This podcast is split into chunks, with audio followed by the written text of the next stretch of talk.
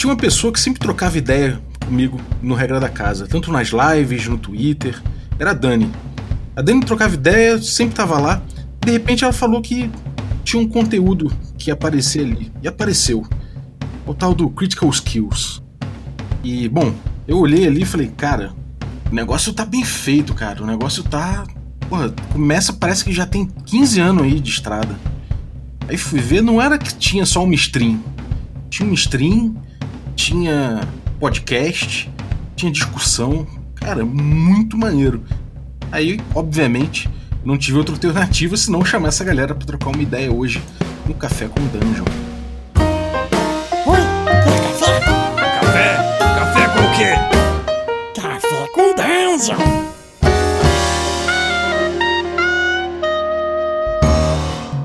Dia, amigos do Regra da Casa. Estamos aqui para mais um Café com Dungeon na sua manhã com muito RPG. Meu nome é Rafael Balbi e hoje eu estou bebendo aqui meu café da Ovelha Negra, enquanto os outros bebem cerveja. Tudo bem. Esse meu café é delicioso. Se você quiser beber um café delicioso como o meu, pode ir em ovelhanegracafés.com.br e comprar o seu café especial, sem sem de catoblepa, sem unha de goblin, sem nada, nenhum dejeto industrial, nada disso. É só o café purinho, com gosto de cada fazenda, de cada família de pequeno produtor que cria é, esses grãos. Então, cara, se você quiser isso aí, você pode utilizar o cupom Dungeon Crawl, tudo maiúsculo, lá no ovelhanegracafés.com.br. Se você quiser um cupom especial, eu posso arrumar para você. É só me chamar no Telegram que eu te passo. Mas para isso você vai precisar ser um assinante do Café com Dungeon a partir de 5 reais. Com essa grana você ajuda a gente a bater as próximas metas aí. A próxima libera a nossa coluna de cultura uma vez por semana. E também libera um projetão que a gente está aí, que é um documentário sobre os primórdios do RPG até os dias de hoje, passando pelos principais movimentos, autores, mecânicas, jogos e tudo mais. Então picpay.me barra café com dungeon e torne-se um assinante. Bom, vamos lá. Vamos falar de Critical Skills. É, vou começar aqui na, na, ordem aqui que está no, no, meu, no meu gravador aqui. Primeiro, bem-vinda, Fê! Bom dia, bem-vindos. Tudo bom? O que você está bebendo aí? Eu estou bebendo uma coronita. Nossa, começou é... bem, sextou. Sextou, sextou antecipado. Estamos também aqui com o João. Fala, João, beleza? Olá, olá, bom dia pessoal. Sexta de manhã, né? Café da manhã, sextou, por que não? o que você está bebendo aí? Eu tô bebendo uma Sierra Nevada Torpedo Extra IPA. Nossa, essa galera sabe região. viver. essa galera sabe viver. Vitor, bem-vindo, cara. E aí, tudo bom? Bom dia aí, pessoal. Eu tô bebendo água, porque daqui a pouco tem que trabalhar, né? Então. o cara saudável do rolê, né, cara? Alguém tem que ser. Estamos com a Dani, minha velha amiga. Fala, Dani. E aí, Balbi? Que prazer estar aqui. Bom dia, ouvintes. Adivinha o que eu tô ouvindo? que eu tô bebendo? tá bebendo? Olha só. Olha só. Aí, aí muito sim, hein? Muito bom. Essa aí cerveja sim. é muito boa, mas não é nem de perto tão boa quanto a Biergotten, né? Ah, sim, a Bergotten em breve quero, quero que vocês experimentem a Bergotten para poder adentrar os ermos, que aí lugar perigoso tem que entrar como? Bêbado. Com certeza. Daquela coragem. Sem dúvida. E também com a Júlia. Bem-vinda, Júlia. Obrigada, Rafael. Bom dia, galera. Prazer Bom dia. Aqui. O que você está bebendo hoje? Tô bebendo uma cervejinha, uma cerveja chinesa chamada Tsingtao. Cara, é isso. O canal dá uma impressão de que vocês são chiques, e vocês são chiques mesmo. Eu falei pra Dani, essa galera é muito descolada, cara. Eu tenho até vergonha de entrevistar eles. Eu, esse, esse tiozão aqui chamando a galera maneira, sacou? Eu falei, pô, cara, eu vou, eu vou ter que botar uma trilha sonora, sei lá, não sei nem o que, que essa galera ouve, sacou? Eu vou botar um Sonic Youth e vão falar, ah, cringe, sei lá. Ah, que Aqui é tudo millennial. É não. Aqui é tudo millennial, aqui é, é tudo, tudo cringe. Tamo junto então. Eu sou, eu sou a primeira geração dos millennials de 81, sei lá. Tô tentando Opa, entrar. Eu também sou de 81. É mesmo, cara. Vocês têm cara de ser novinho, cara. Ai, obrigada. Pô, são, é o skincare. Galera, vamos lá. Eu queria saber é, como é que surgiu o Critical Skills, cara? Como é que foi que apareceu esse canal aí? Como, como é que vocês decidiram é, produzir conteúdo de RPG? Quem ganhar a iniciativa começa. Eu, eu, ia dizer que eu ia deixar o nosso sensei falar aí, né? Pô, tem Vai. um sensei? Tem, tem. Tem sim. Qual é essa história de sensei? Então começa por aí, vai. É, eu, eu imagino que seja eu, porque eu sou velho, deve ser isso, né? Não tem ninguém velho nesse canal, vocês estão me enganando, cara. Mas olha, assim, a ideia da, da Critical Skills começou porque a gente vem de, de diferentes eh, backgrounds, né? Mas todo mundo gosta muito de, de RPG e principalmente aí no período da pandemia a gente ficou pensando como que a nossa equipe de lá no hospital, né, a equipe de, de médicos iria interagir eh, no período da pandemia em que as coisas saíram do, do presencial e foram para online. E aí a melhor ferramenta que a gente pensou foi o RPG, né? Então a gente vai juntar o pessoal, uma equipe de alta performance, né, equipe de, de médicos lá, vamos botar todo mundo para fazer jogar algumas sessões de RPG e vamos avaliar o resultado que a gente vai ter nas habilidades sociais, em saúde mental. E a gente está fazendo isso já faz um ano e meio. Caramba. E aí, cara, como é que foi? Como é que foi essa. Como é que andou o projeto? Como é que, como é que tem acontecido isso aí? Eu vou passar a bola para Júlia, que ela né, também tá, tá falando aqui.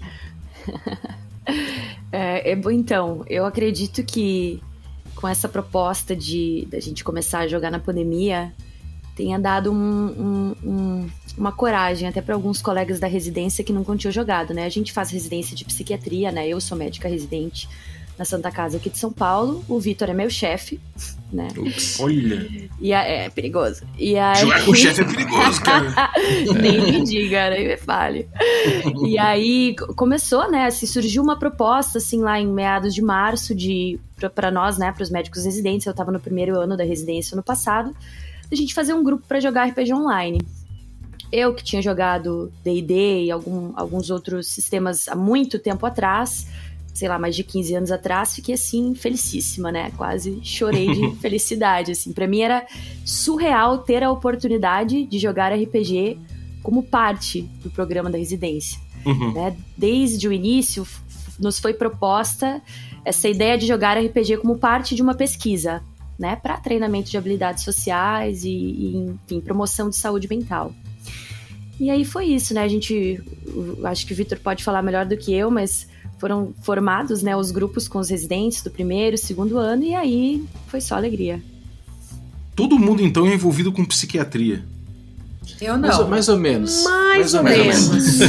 É que a, a- a- a a história é mais ou menos assim, né? A gente começou a jogar por prazer, né? No comecinho da pandemia, a gente se encontrou, a gente começou a montar mesas, né? O Vitor, a Dani e, e eu jogamos ah, uma mesa lá no comecinho junto com outro colega que é da Critical Skills, o João Vitor Guedes. Ah, e a gente jogou junto, a gente começou a brincar com a coisa do RPG de novo tal. Só que aí eu trabalho muito com na área de pesquisa acadêmica, né? E o Vitor também.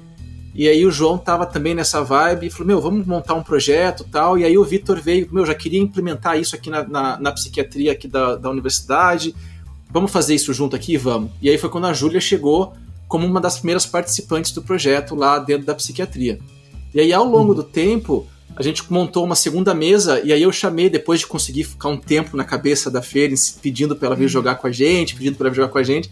Ela entrou em uma das nossas mesas lá e dali deu duas semanas a Fer tava em quatro, cinco mesas já com a gente e daqui a pouco todo mundo começou a formatar o projeto como ele tá agora, né? Então, Uhum. essa meio que foi como a gente se encontrou, assim, os, E a gente Os foi Avengers distribuindo, né, né, João? A gente foi distribuindo um pouco as funções e é, meio que organicamente, ninguém nunca falou, ah, eu cuido, é, você vai fazer isso. Não, ah, deixa que eu cuido disso. E a gente foi aprendendo junto, testando, errando, vendo que formato é, dava. Então eu entrei faz o quê? Cinco meses? Acho que faz cinco meses. Comecinho nós do ano. isso. É, foi É. comecinho do ano, é. Comecinho do ano, e aí a gente, na sequência, começou a gravar o podcast, que é o Games to Business, que é um dos, um, um dos produtos que a gente tem, né? Então eu, o Vitor e o João gravamos isso. É, eu não venho do mundo da psiquiatria, eu sou psicóloga, eu me formei na faculdade junto com o João, Uhum. né? E na verdade hoje eu trabalho na área de tecnologia da informação, então eu tô totalmente fora da minha área, mas eu sou a parte corporativa aqui do grupo, sabe? A, Uhum. a CLT, a- que bate cartão. Maneiro. E qual foi o primeiro, a primeira coisa que vocês fizeram? Foi, foi uma stream mesmo? Já, já era uma ideia de, de fazer o podcast em cima? Eu tô falando do- do- em termos de produto digital, né? De mostrar, de fazer o, o, o canal aparecer, e não, e não necessariamente dentro da, da- dentro da, da unidade de vocês. Olha, eu acho que o o primeiro produto, as coisas começaram mais ou menos ao mesmo tempo, né?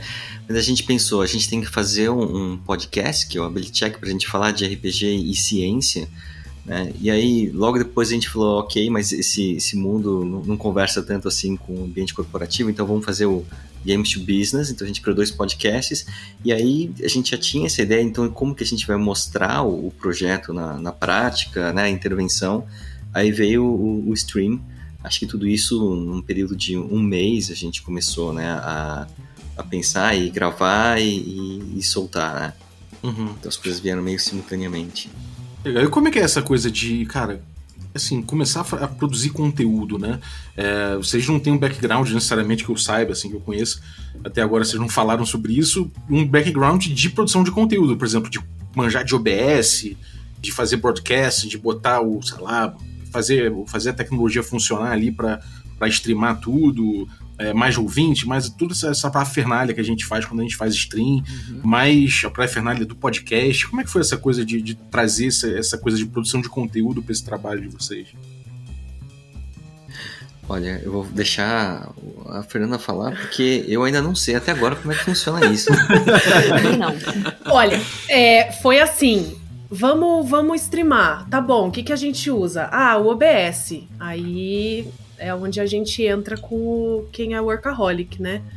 É, eu fui aprender, eu fui ver tutorial, é, junto com o Rafael, que também é do, do grupo, a gente entendeu como fazer as capturas Uhum. e tá tudo no meu computador configurado. Então, hoje a gente tem um pouquinho mais de, de ha- habilidade, mas ainda acontece da gente ficar sem som, da gente de cair o streaming no meio.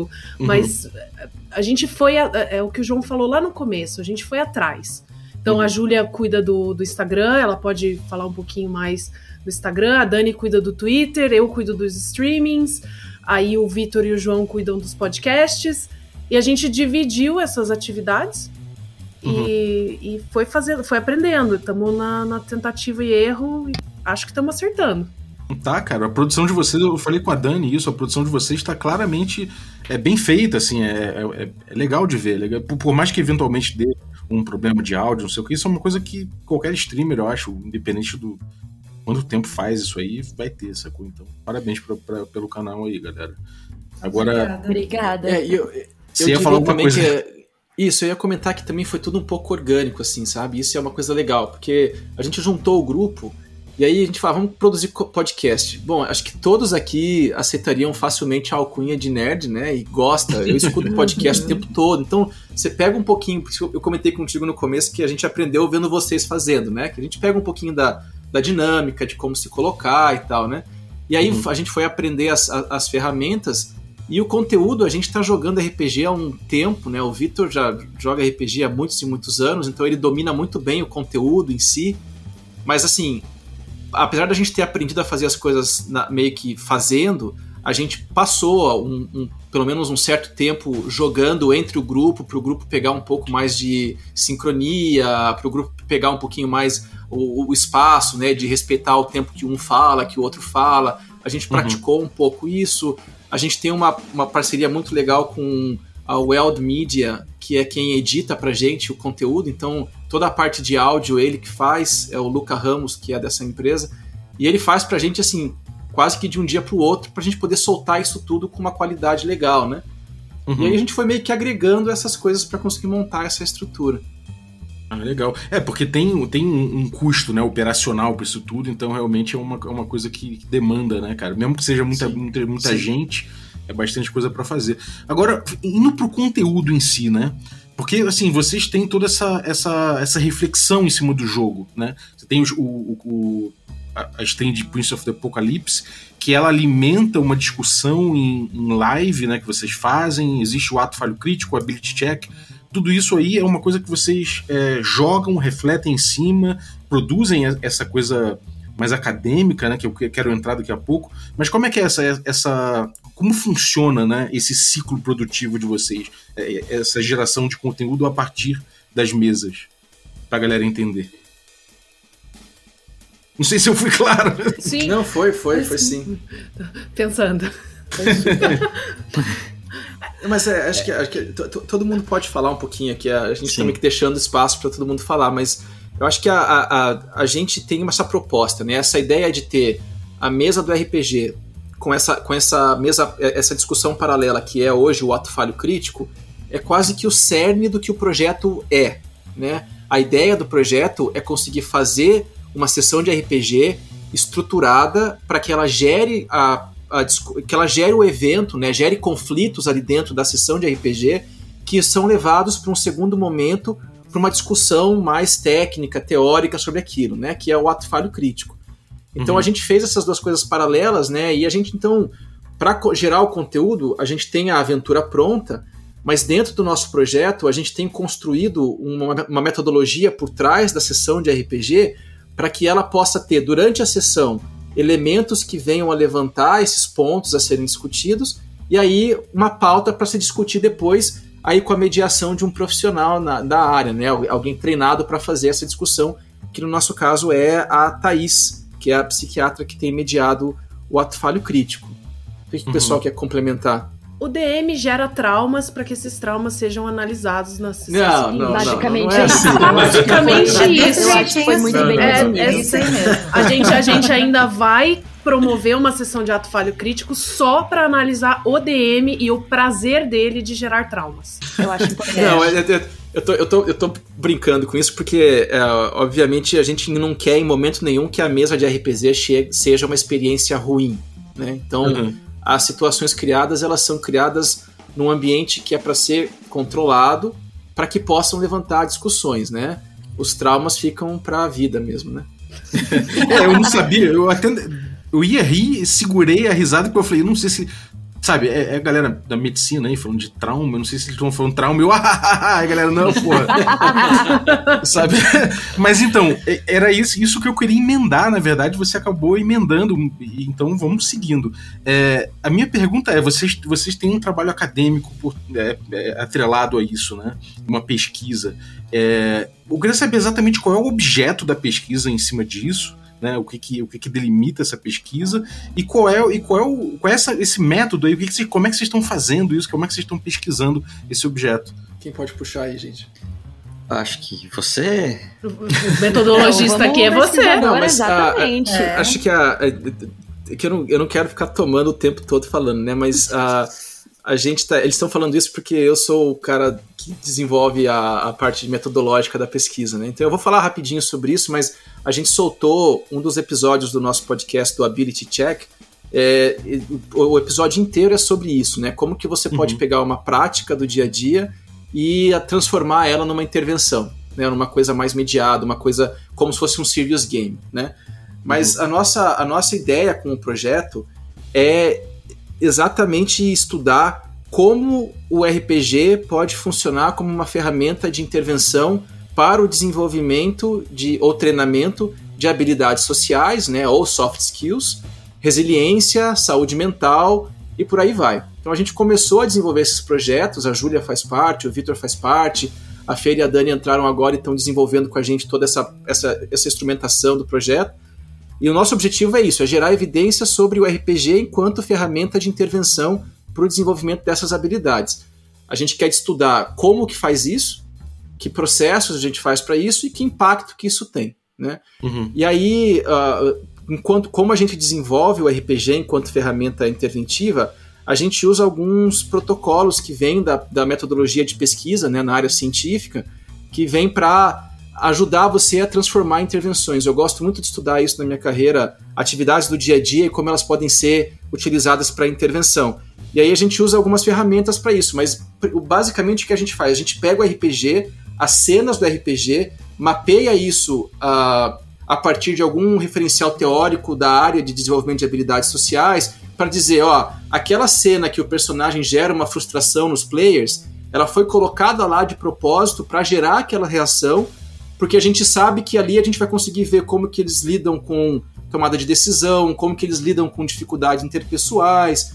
E aí, com isso, a gente pode trazer para o ato falho crítico depois, para discussão, e mediar aquela discussão para tentar gerar o insight, gerar a percepção uhum. e talvez até discutir como você poderia ter feito diferente, né? A gente se baseia uhum. muito no referencial da terapia cognitiva comportamental para isso, mas você pode também fazer isso com outros referenciais dessas áreas, né? Mas uhum. tá ficando extremamente acadêmico e chato isso. Alguém me ajuda aí, por favor. De forma alguma. Eu, pelo menos, tô achando muito interessante e eu confio com o meu público também. é, cara, porque assim, é legal isso, né? Na verdade, assim, a gente, a gente fica pensando sempre o RPG como essa coisa de um momento em que a gente vai, ah, vamos esfriar a cabeça e jogar RPG e simplesmente. E é isso, né? Na verdade, é, isso é muito nobre mas existe sempre uma. Existem outras dimensões do RPG, outras reflexões que a gente pode fazer em cima, a gente pode usar o RPG como ferramenta para muita coisa, né? Então tem uma, uma máxima que é, é uma coisa que eu vejo na comunidade de vez em quando, as pessoas tratando, porque aparece alguém e fala, ah, cara, é, sei lá, eu, eu fui pra sessão e aí as pessoas. É, eu tava esperando determinada coisa, aconteceu outra coisa, blá blá. E aí as pessoas falam, cara, é, se às vezes ir para mesa, né, querendo, querendo usar, é, fazer o RPG de terapia é uma coisa muito arriscada. Hum. O RPG pode ser terapêutico, mas ele não necessariamente é uma terapia, principalmente se você não tem ali um, um profissional envolvido, né? É, Exatamente. É, como, é que, como é que é isso? Como é que funciona essa, essa ideia de poder usar o, o RPG como ferramenta para isso? E até que ponto que isso vai? E, e para quem não é, é da área, para quem não é da área médica e tal, qual o risco que existe em, em, usar o RPG como, como terapia sem, sem entender de metodologias e etc. Uhum. Eu acho que tem né, um, um referencial teórico para a gente poder pensar nisso como alguma coisa. A gente nem fala terapêutico, né? A gente fala como uma intervenção. Uhum. Né, para a gente poder pensar em, em ser alguma coisa terapêutica, aí precisaria fazer aqueles estudos, né, comparar com, com a terapêutica que já existe, ver se é melhor mesmo, ver se é equivalente. Mas acho que a ideia é que a gente sabe que, que os cenários de, de simulação, né, então eu, eu venho do estudo de simulação realística, é, Rapaz, isso serve para a gente poder é, trazer uma série de, de emoções, né, de situações para serem trabalhadas. Então isso a gente sabe, né? Quando você joga RPG, você tem algumas situações em que você deixa o grupo mais feliz, ou mais apreensivo, ou com medo, ou mais emocionado. Né? O, o pulo do gato está em você saber o que, que você faz com isso.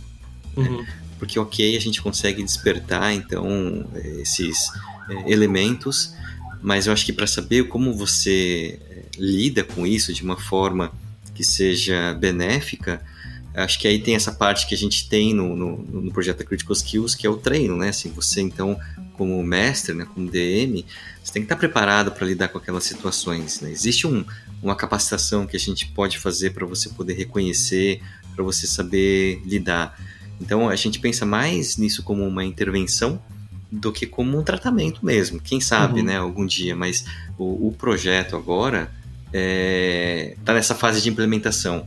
A gente sabe que dá para implementar, que funciona, que é legal, que, que tem resultados interessantes, e aí a gente né, tá nessa parte de, ok, então que, que cenas que a gente vai conseguir colocar para trabalhar determinadas habilidades sociais né, ou soft skills.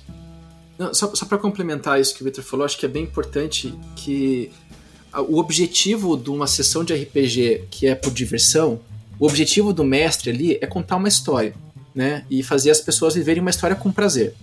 Alguns mestres vão entender isso como criar uma, uma coisa muito emotiva, outros vão fazer como criar uma história muito interessante, cheia de mudanças de narrativa.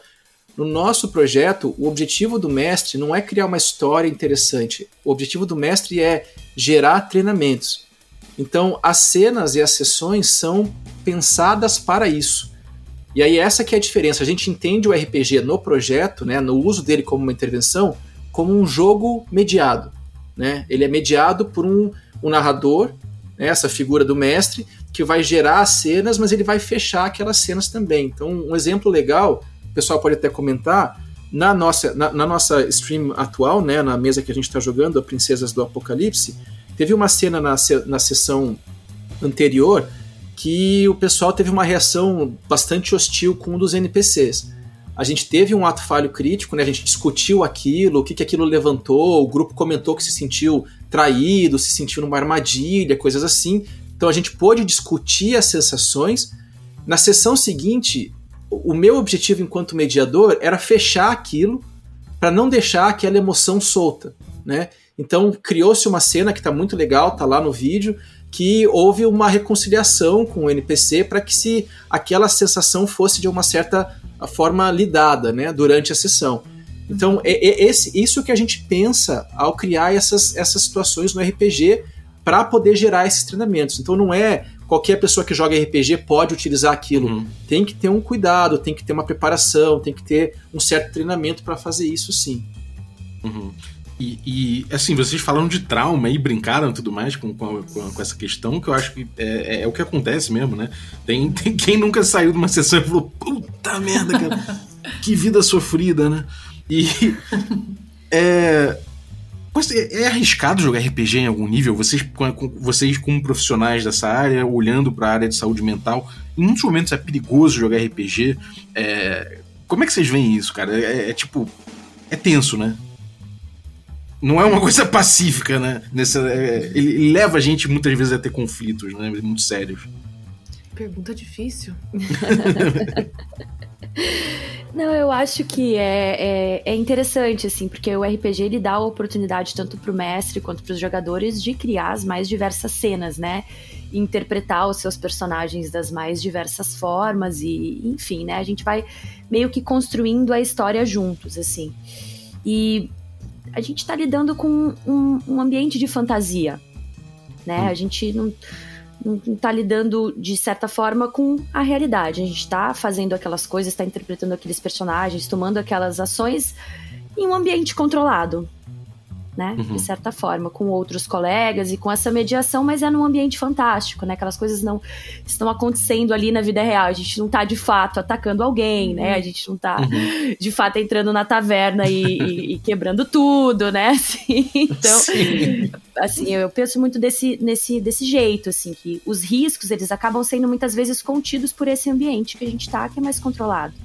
Né? Uhum. E aí o mestre tem um papel muito importante também, né? Não só com os personagens, mas também conseguir levar isso, Sim. né? De uma forma assim a perceber que alguma coisa deixou uma pessoa muito, né, abalada ou mexeu com outras coisas que uhum. eram dela, né? E poder trabalhar isso no próprio jogo. Então, quando a gente não tem esse treino, né, quando a gente vai jogando RPG assim, como a gente joga por diversão, a gente acaba não pensando tanto nessas coisas. Mas por ser nesse ambiente fantástico, a gente acaba não vendo muita, muito, muitas, como que eu vou dizer assim, muitos impactos na, na vida real, né? Não tanto quanto se fosse uhum. de verdade. Mas mesmo assim, né? Tem ali os seus ônus de mexer com coisas que talvez a gente não esteja preparado.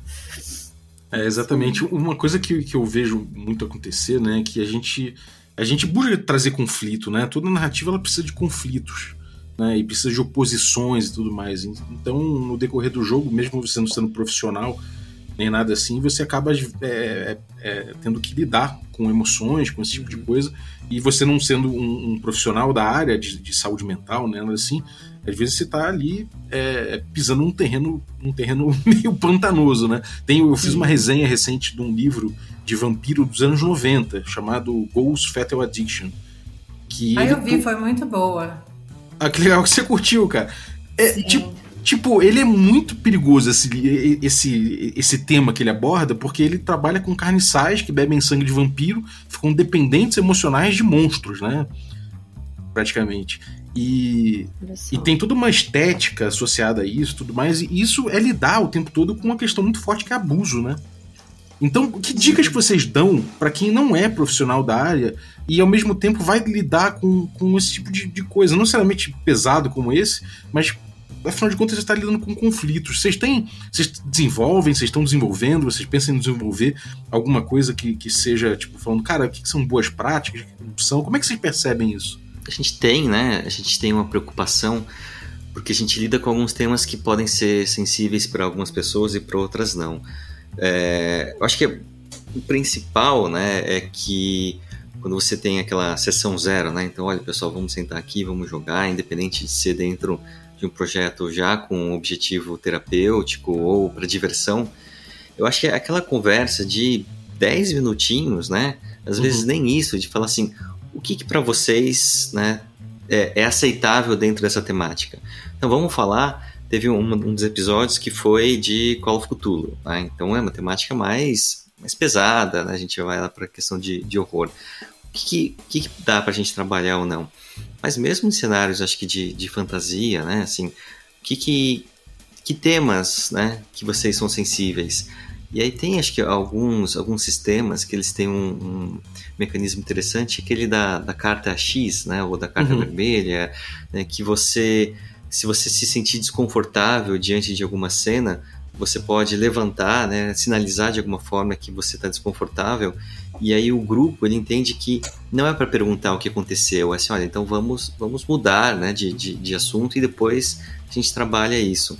Uhum. É, eu sei que o ideal seria a gente falar, olha, tem um bom senso e estaria tudo resolvido, mas a gente sabe que não, né? Então essa, essa conversa da sessão zero é fundamental. Uhum. Você foi falando, Vitor, e eu fiquei pensando, né? Conheça teus jogadores. Eu acho que saiba, a gente tem muita sorte de que nós estamos entre amigos. A gente se Uhum. conhece, em alguns casos há mais de 20 anos, em alguns casos há menos, mas é, também o fato, e é uma, uma coisa que a gente se preocupa, preocupou bastante ao montar o grupo, é ter um pouco de diversidade. Então você tem pessoas de áreas diferentes, com, com histórias diferentes, homens, mulheres, e que a gente consegue, quando vai tocar em algum tema, jogar isso na mesa e pensar, e- e pensar junto. Como é que a gente Uhum. aborda isso aqui? Será que a gente tem lugar para falar disso ou não? E eu acho que isso ajudou muito o grupo a, a se, a se estruturar e a saber até onde dá para ir com isso aqui, né? Até da, aonde dá para tocar nesse tema ou apertar mais uma, uma, uma situação ou não. Então eu acho que isso ajudou muito assim na, na construção da nossa mesa. Uhum. Legal. É esse tipo de coisa, né? Que, que é você jogar e refletir em cima é uma coisa também que, que ajuda muito, né? Esse papo depois, né? Vocês, vocês fazem. É, é uma coisa que quando eu, eu tenho oportunidade de fazer uma mesa, eu vejo que a, a qualidade geral da mesa, não só em termos de jogo, mas em termos de relacionamento também, é uma coisa que cresce na mesma medida, né? Quanto mais você conversa a respeito, mais você consegue é, trabalhar as questões, né? Acho isso, essa coisa do ato falho crítico realmente é muito, muito legal. E o ability check? O que é exatamente o ability check? Qual a diferença do ability check para o ato falho crítico? Qual, qual, qual o objetivo dele? A, no- a nossa visão para o Ability Check é que o- uma coisa que esse grupo pensa muito em fazer é trazer o RPG como uma ferramenta científica, né?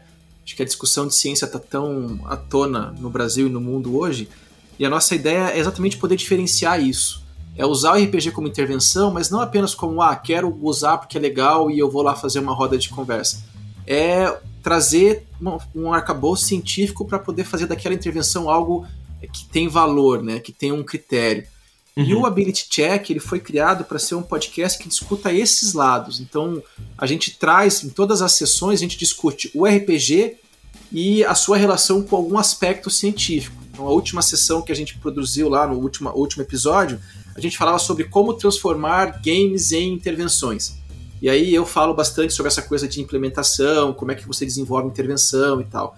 A gente está soltando um essa semana que vai falar sobre os desafios de saúde mental em isolamento social e como que o RPG tem relação com isso. E aí discute-se bastante o que, que tem de científico sobre os efeitos do isolamento e como que isso se relaciona com os aspectos de socialização do RPG. Então o Ability Check ele faz esse papel, é trazer o, o, o- o fundo teórico, metodológico, científico que embasa essa visão do RPG como uma intervenção, né? Uhum. Muito legal. E a mesa, cara? E o Prince of the Apo- Apocalypse que vocês têm jogado aí? Como é, é, como é que tem sido isso aí? Quem é que tá mestrando? Quem é que- e, e- vocês estão jogando. Vocês estão jogando com o quê? Cada um. Aí, Vamos começar aqui pelo, pela, pela Fê. Fala aí, Fê. Você tá jogando de quê? Eu, eu, eu fui desafiada a, a criar uma Bárbara. E tá sendo bem interessante. Eu nunca. Eu, eu comecei com jogando com Rogue, com Sorceress, né? Então você tem mais. eh, talvez espaço. Eu sentia que ah, o Bárbaro é aquela coisa, é brigar e quebrar coisa na taverna. Então eu tô tentando. E aí eu fiz uma Bárbara que é uma tabaxi. Então eu tentei misturar aí algumas coisas. Tá sendo interessante. Uhum. E quais são os, os, os conflitos mais maneiros que você viu com ela até agora? É, é para mim é o conflito de não, não cair no, no na coisa é, talvez clichê e me perdoem de fazer uma Bárbara que é burra. Uhum. Sabe? Nossa, muito. É, então. Clássico. É, eu tô tentando criar uma Bárbara que tem um histórico de batalha, mas ela vem de uma comunidade de, de felinos e ela tem habilidades e que ela não é burra. Então acho que esse é meu maior conflito de como é que eu sigo com ela. Maneiro. João, você, o João é o, é o, é o mestre, não, né? O, João, o mestre Eu é o sou. Vitor, não é isso? Ah, você é o Não, mestre, o João é sou, o mestre. Eu sou o mestre, isso. eu E sou aí, o mestre cara? Então deixa eu pular, eu vou chegar em você por último, pode ser? Vitor, você tá jogando com, com, com que personagem? O meu personagem é o Ori e ele é um humano, ele é um clérigo. né? E a, eu também. assim, A ideia era tentar fazer alguma coisa, um personagem que fosse crescendo ao longo da narrativa, se o João Ricardo não matar a gente antes, o que talvez isso aconteça. Mas ele é um clérigo que tinha uma vida boa, tranquila, ele não gosta muito de aventura, ele tem medo de, de sangue, né? E aí o desenvolvimento dele no grupo de aventureiros está sendo bem interessante para mim.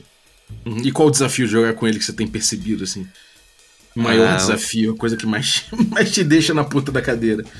Eu acho que o maior desafio está sendo né, é, encontrar o papel dele dentro de um grupo que é bastante diverso, né? Então, pessoas que têm interesse em, em estudos, em livros, em pesquisa, pessoas que são mais impulsivas e vão direto para ação, e pessoas que estão atrás de aventuras, né? Que é um tesouro e, e o, o personagem ele fica ali no meio termo, porque no fundo, no fundo ele queria era sossegar em algum lugar que tivesse comida e bebida e fica por ali, né?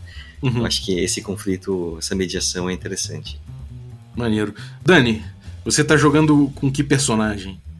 Eu tô jogando com a Erin, que é uma High Elf. Ela é ladina. Ela é toda problemática. Ela cresceu sozinha, com a experiência. Ela só confia na experiência dela.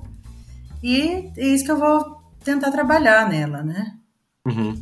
Qual é, qual, qual é o desafio que tá sendo assim? Até agora, a situação que você passou, que foi mais perrengue, que mais te fez pensar, como é que tem sido?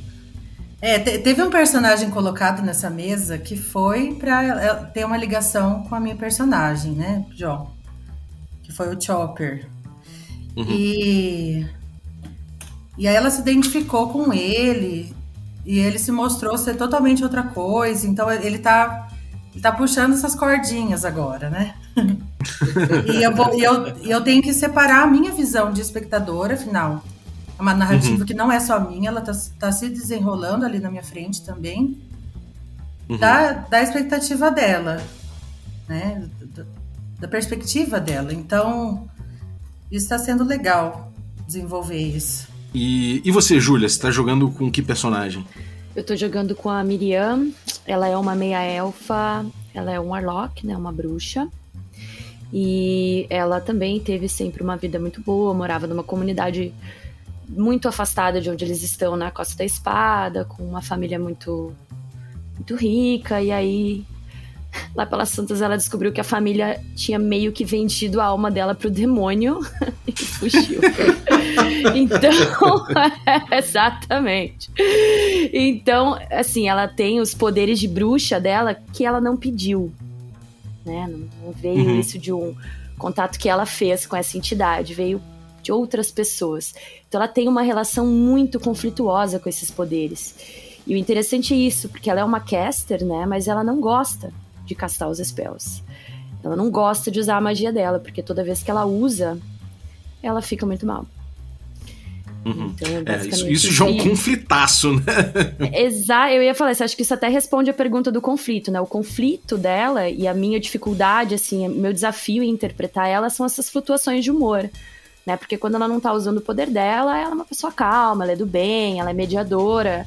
Mas quando ela usa o poder, ela fica fora de si, assim, fora de si, ataca todo mundo que vem na frente. E agora ouve vozes, aparentemente. Então, assim, essa é a dificuldade, mas interessante. Maneiro. E, bom, João, agora é sua vez, cara. Eu quero saber como é que você tá puxando essas cordinhas aí. Agora que a gente já viu a cordinha que cada um tem, como é que tá é. sendo trabalhar isso aí, cara? Cara, olha, é, é, é, muito divertido mestrar, né? Mestrar, eu, eu, quando eu comecei a mestrar, eu tinha super dificuldade, achava que jogar era muito mais legal. Mas quando você começa a mestrar, você tá trabalhando todos os players ao mesmo tempo, né? Então eles são de, de uma certa forma seus, assim. Uhum. E na minha visão, o, o, a sessão de RPG é muito menos a, em função da narrativa da história e muito mais voltada para que os players cresçam enquanto personagens, sabe? Então, uhum.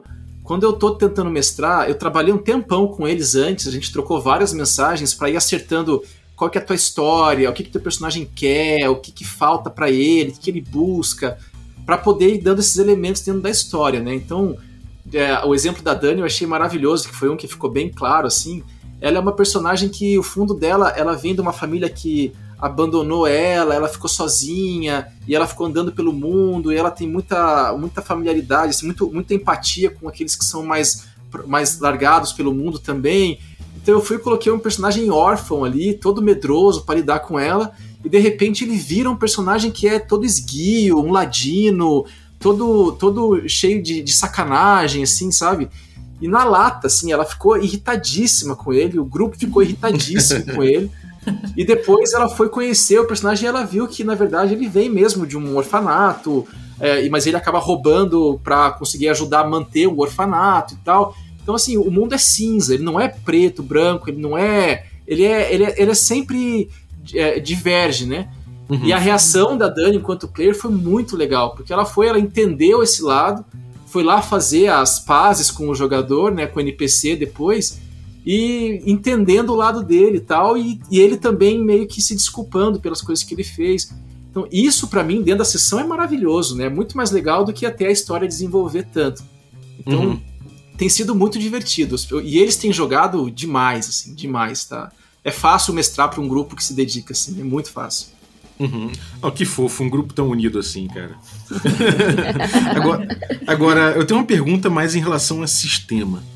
É, vocês escolheram o D&D quinta edição com a aventura Prince of, Princess of the Apocalypse, que é um, que é um jogo que ele, em muitos pontos, ele é orientado a combate, né, a, a, a porradaria, uso de magias com fins táticos, né, e tudo mais vocês estão com um objetivo muito de, de, de entender as, os relacionamentos, entender a, as dinâmicas é, entre, entre as pessoas, né, entre os personagens e tal. É, como é que vocês enxergam essa, essa propensão que talvez exista e que não, talvez não, não seja uma coisa que aconteça sempre, mas que, que é o sistema empurrando para um, um conflito é, de violência o tempo todo, de vencer na, na, na, na pressão do poder? Vocês sentem isso ou não sentem? Como é que, como é que funciona essa dinâmica de poder do D&D com, é, com esse estudo de vocês, com esse, obje com, com esse objeto de estudo de vocês? Mestre? devolve pro mestre, devolve pro mestre. Não, poxa, aí a experiência de vocês, cara. Por que, que nós escolhemos D&D e tal? Eu vou comentar da aventura. A aventura, a gente escolheu o, o, o... Na verdade, eu escolhi o Prince of Apocalipse porque eu não tinha jogado ainda, eu queria conhecer. Só por isso. Mas uh, por que, que a gente escolheu D&D e tal? Comentem aí o que vocês acham. Eu você, acho... você, vocês são os produtores. Eu não posso falar por que, que a gente escolheu o D&D, mas posso falar da minha, da minha experiência com essa questão que o Rafael falou, assim, eu gosto muito da parte bélica do RPG, assim, uhum. da parte de, de pensar no combate, de escolher o que, que eu vou usar, né, e fazer toda essa questão estratégica, por onde a gente vai entrar, o que, que a gente vai fazer. E assim, para mim, tem sido um desafio a gente levar as coisas mais devagar e mais voltado para essa parte da interpessoalidade. Mesmo eu trabalhando com isso, né, mesmo estando super envolvida com todas as partes do projeto, especialmente o ato falho crítico, né, que é quando a gente fala disso, tem uhum. sido um pouco desafiador fazer as coisas mais lentamente, né, assim, não brigar, né, assim, e prestando mais atenção. Até porque, assim, eu, eu não sei o que, que vocês assistem, assim, né? Mas eu, por exemplo, assisto Super Critical Role, né? Que as coisas Sim. são em outro ritmo, né? Falando de stream, Sim. assim. É um jogo muito rápido, né? É uma é coisa completamente diferente. Sim. É um jogo rápido, que acontece muita coisa, tem todo, toda vez tem uma ou duas batalhas e assim a gente vai. Então tem sido um pouco desafiador, mas ao mesmo tempo isso proporciona um autoconhecimento muito grande, né? Uhum. Da gente parar e fazer as coisas mais devagar, prestando atenção de fato no que a gente está fazendo a todo momento, né? E na Uhum. nossa forma que a gente está se relacionando com o jogo e com os outros personagens. Então eu acho que é diferente, né? Da, da- talvez um pouco da proposta do- de outras formas que a gente joga o o RPG, como se, né? Até do sistema do D&D, né? Que tem muito Uhum. isso nas, nas, nas campanhas. Mas é isso aí, é diferente e também é legal. Mesmo entre essas escolhas, entre as armas e as poções, elas, elas são nossas escolhas, né? Elas são da perspectiva de um personagem que a gente delimitou, mas ali entre uma arma e outra somos nós, né? Que escolhemos. Uhum. E, e mesmo assim, isso dá conteúdo também para a gente Sim, sim. analisar depois. Isso Com é bem certeza. interessante. Sim, Porque sim. tem as decisões do nosso personagem e as varia, varia- é, derivativas que são nossas, né? Uhum. Então isso é bem interessante observar.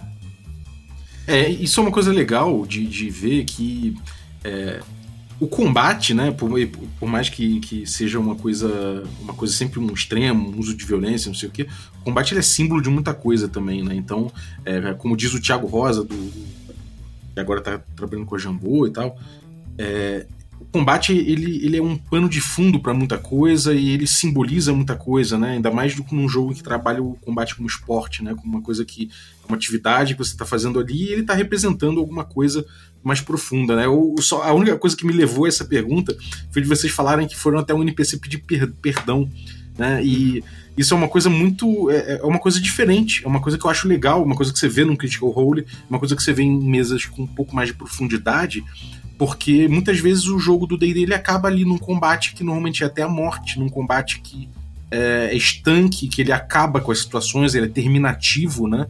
E não teria nunca, né? Eu acho que a grande maioria das mesas, pelo que a gente acaba entrando em contato em grupos de Facebook e tudo mais, aparentemente, é, a maioria das mesas ninguém teria jamais a oportunidade de pedir desculpa pro NPC, porque certamente estaria morto. Uhum. Exatamente. Ele quase morreu, viu? Por isso eu pedi desculpas. Mas eu acho que é, é, é- é muito legal isso que você falou, porque o combate em si, ele me lembra, é, de novo, o RPG é uma atividade extremamente projetiva, né? Então, eu convido aí o pessoal que joga RPG, pensa nos teus personagens e como eles são, e você vai ver que todos eles têm um certo padrão. Todos eles têm uma certa continuidade, porque tem coisas que são nossas, né? Você não consegue deixar de fora, mesmo na tentativa de criar uma coisa completamente fora de você, né? Na tua maneira de jogar e tal.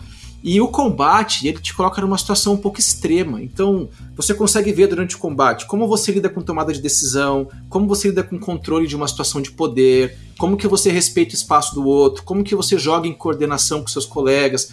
E eu acho que a gente às vezes entende o RPG mais role-playing, assim, sem tanto combate como uma coisa mais interessante, porque é mais fala, mais atuação.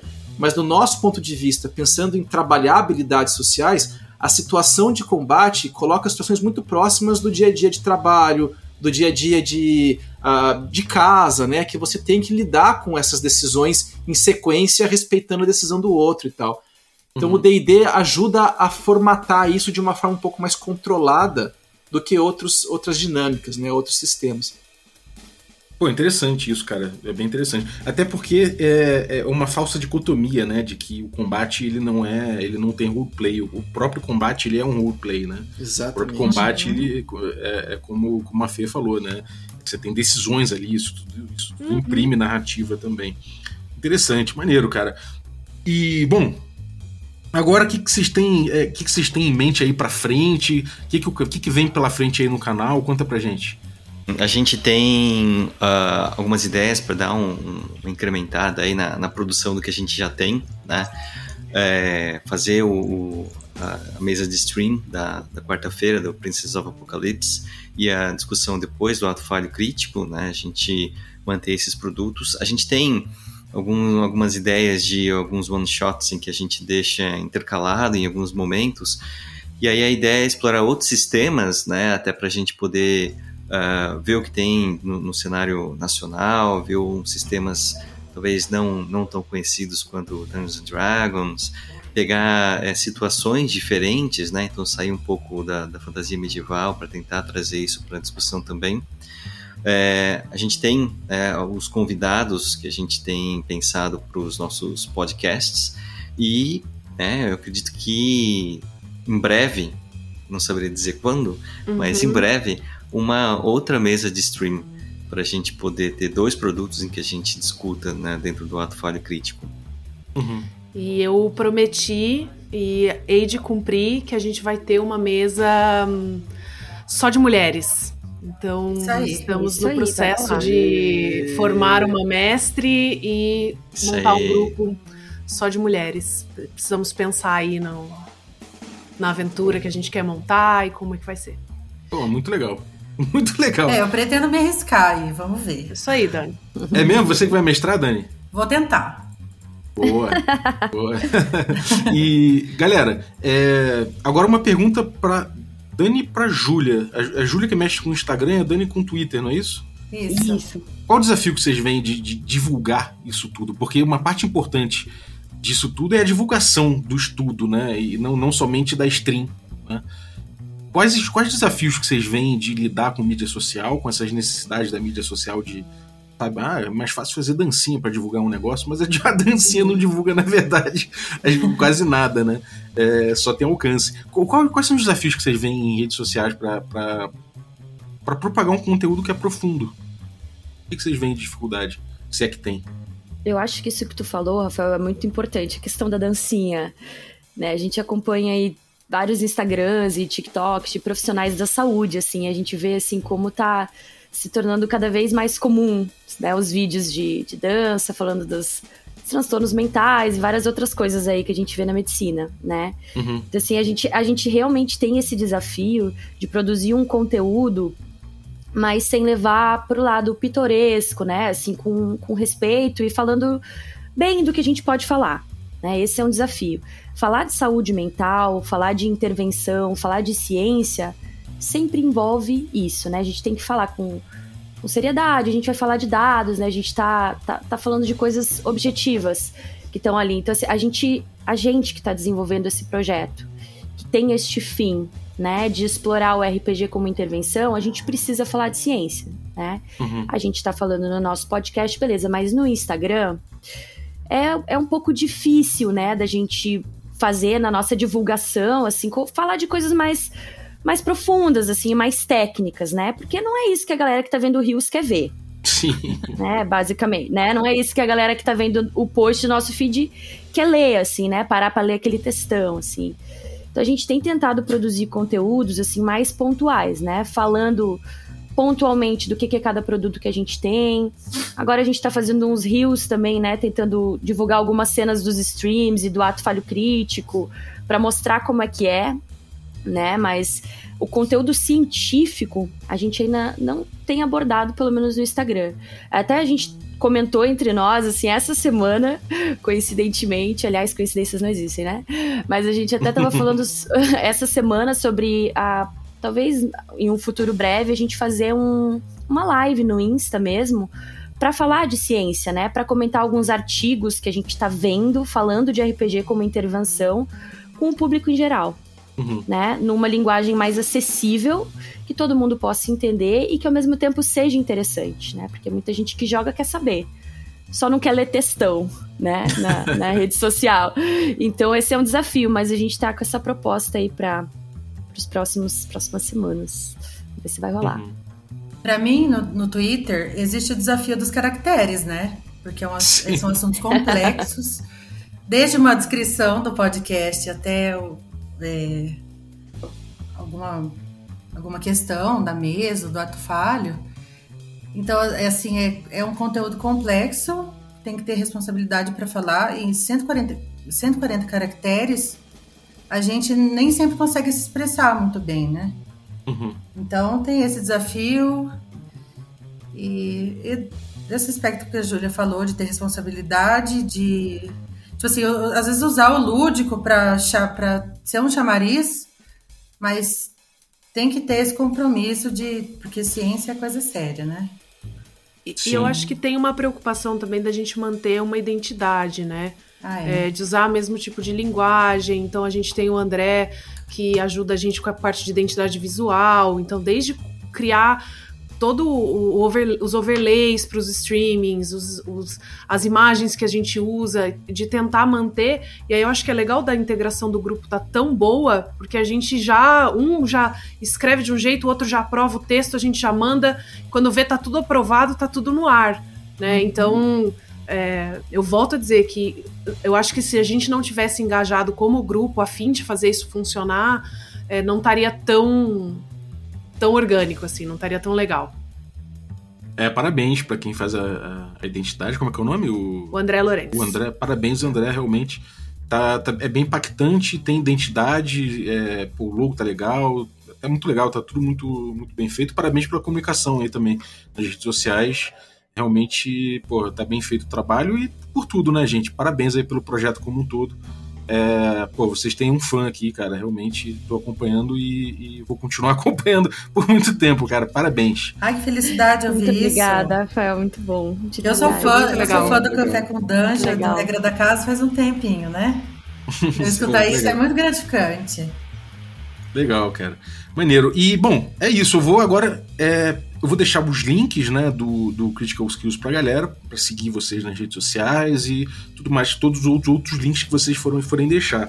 Se vocês quiserem falar agora, é, um- é a hora de falar algum projeto pessoal, alguma outra, algum projeto paralelo ou links do próprio Critical Skills, alguma coisa específica que vocês queiram deixar aí. É, Fê, e, e dá o tchau né, também. Então, Fê, seu tchau aí e seus links que você quer deixar. Obrigada, Rafael, por, por ter nos convidado. Eu vou deixar o link pelo qual eu sou responsável, que é o da Twitch, Iniciativa Critical Skills. Sigam a gente lá toda quarta-feira e tem mesa toda quinta-feira, tem ato falho crítico. Legal. João, Bom, é a mesma coisa. Foi um- uma conversa muito legal. Foi um prazer enorme. Ah, parabéns pelo teu trabalho, que é muito bacana. E pra galera aí, valeu por terem escutado e joguem RPG. Joguem RPG. joguem. E joguem. acompanhem o nosso canal aí, acompanhem os nossos podcasts. E é isso. Venham conversar com a gente. Maneiro. Vitor, seu tchau. Eu vou primeiro agradecer né, o convite, pra gente foi uma honra, é muito legal mesmo estar aqui. Eu vou fazer a minha parte do Jabá, a parte do, do João Ricardo, vou fazer a parte dele que é o Ability Check, e a minha parte que é o Game to Business, dois podcasts que estão no Spotify ou outras plataformas, outros agregadores de podcasts. Maneiro. Vou deixar os links disso tudo, galera. Vai acompanhando aí. Agora, Dani. Eu quero agradecer a oportunidade. Eu tô aqui como fã também, né, Balbi? Tamo junto. E venham no- nos conhecer, nos assistir e segue a gente lá no Twitter também. É Critical Skills RPG. Arroba Skills RPG. Boa. Depois o Balbi vai por aí. Obrigada, Balbi. É nóis. E Júlia, seu tchau aí, seu link. Mas é aquela coisa, gente. Caso vocês queiram falar, pô, tô vendendo um Uno 74 aí e tal, sei lá, pode anunciar também. Ai, ai. Infelizmente não tenho nada para anunciar, mas Rafael, muito, muito obrigada pela oportunidade de estar aqui hoje. Foi um prazer enorme. O teu trabalho, o trabalho da regra da casa, sensacional. Eu gosto muito de ver a lavagem de louça. Eu acho que é tem uma função social muito importante nesse momento que a gente está vivendo. Mas assim, Muito sensacional bom. mesmo. É muito bom, muito bom poder acompanhar. E assim, sigam a gente, né, no Insta é critical.skills, a gente tá lá e tem os links de tudo, né, do stream, dos podcasts, do YouTube, né, tudo que a gente faz a gente arruma depois direitinho para poder colocar no YouTube, colocar no próprio podcast da Critical Skills, né, que é onde a gente formata tudo que a gente faz nesse formato podcast, né, os streams e o ato falho crítico. Então sigam a gente lá, que a gente agradece. Muito obrigada. Legal. Eu vou deixar também, tem um link, um link uma link list, né? Tem todos, tem vários links aqui também. Eu vou deixar tudo que eles deixarem, acompanhem, tá no descritivo do episódio. Então, galera, muitíssimo obrigado. Mais uma vez foi uma honra tê-los aqui. É, E eu queria agradecer você que ficou ouvindo a gente aí também. Muito obrigado aí pelo teu, pela tua audiência. E muito obrigado também aos nossos assinantes, a galera torna possível essa aventura. Se você quiser se tornar também um assinante, picpay.me barra café com dungeon. Vem tomar esse café comigo. E se você é, quiser aí é, se tornar um assinante, você ajuda a gente a bater nossas metas, a, você ainda recebe conteúdo extra, tudo aquilo que você já sabe, aí já tem de cor. Então, vamos lá. Eu queria agradecer ao, aos assinantes Café Expresso, né? Entre eles aí o Rafael Félix dos Santos, muito obrigado, cara, pelo teu apoio. Agradecer aos nossos assinantes Café com Creme, dentre eles o Roger Cober. E agradecer também aos nossos assinantes Café Gourmet. Erasmo Barros, Gilvan Gouveia, Ricardo Mate, Pati Brito, Adriel Lucas, Bruno Cobb, Diego Sextito, Rafa Cruz, Abílio Júnior, Denis Lima, o Marcelo Bentes, o Jean Paz, o Franciolo Araújo, o Rafa Mingo, o Rafa Garotti, o Caio Messias, o Pedro Cocola, o Tito, o Marcos Paulo Ribeiro, o Germano Assis, o Luiz, o Jorge Luiz Mendes Ramos, o Playmo e o Rodrigo de Lima Gonzalez. Galera, muito obrigado, um abraço e até a próxima. Queria agradecer também pela vinhetinha de hoje, muito divertida, da galera do RPG Next. Esse nível aí de dublagem eh, eles alcançam e eles têm inclusive jogos que você pode ouvir no podcast deles. É, tem, tem jogos de DD sonorizados e tudo mais, bastante coisa já. E além dos jogos sonorizados, eles têm também episódios em que eles falam de GURPS, eles falam as regras, eles vão lendo com você as regras de GURPS para você aprender, e também com as regras de DD quinta edição eles vão lendo com você, tirando, é, esclarecendo as regras. Então, pô, o trabalho muito legal do RPG Next. Se você não conhece, eu duvido, você devia estar seguindo. Então, vá lá conhecer. Um abraço.